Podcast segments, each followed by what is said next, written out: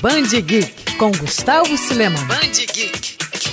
Como já adiantei aqui no Band Geek em 2020, o Robin comemora 80 anos. E assim como seu tutor, o Menino Prodígio tem uma história cheia de casos curiosos. Um deles foi publicado em 1950, quando Dick Grayson, o primeiro Robin, ganhou um parceiro, Roberta, a Menina Prodígio. Roberta era na verdade Mary Wills, uma colega de escola de Dick. Apaixonada por Robin, ela nem imaginava que os dois eram a mesma pessoa. Determinada a ser uma super-heroína e mostrar seu valor, a moça adotou um codinome e passou a acompanhar o ídolo nas noites de Gotham. Juntos, os dois trabalharam em diversos casos, enquanto Batman estava fora da cidade. As coisas começaram a mudar quando Dick descobriu a identidade secreta de Roberta, o que fez com que ele se preocupasse com a segurança da colega. A história acaba com o parceiro Mirim do Cavaleiro das Trevas, convencendo a menina a abandonar a carreira heróica por meio de um plano mirabolante. Roberta nunca mais apareceu em gibis da DC, mas é lembrada até hoje pelos fãs do Robin.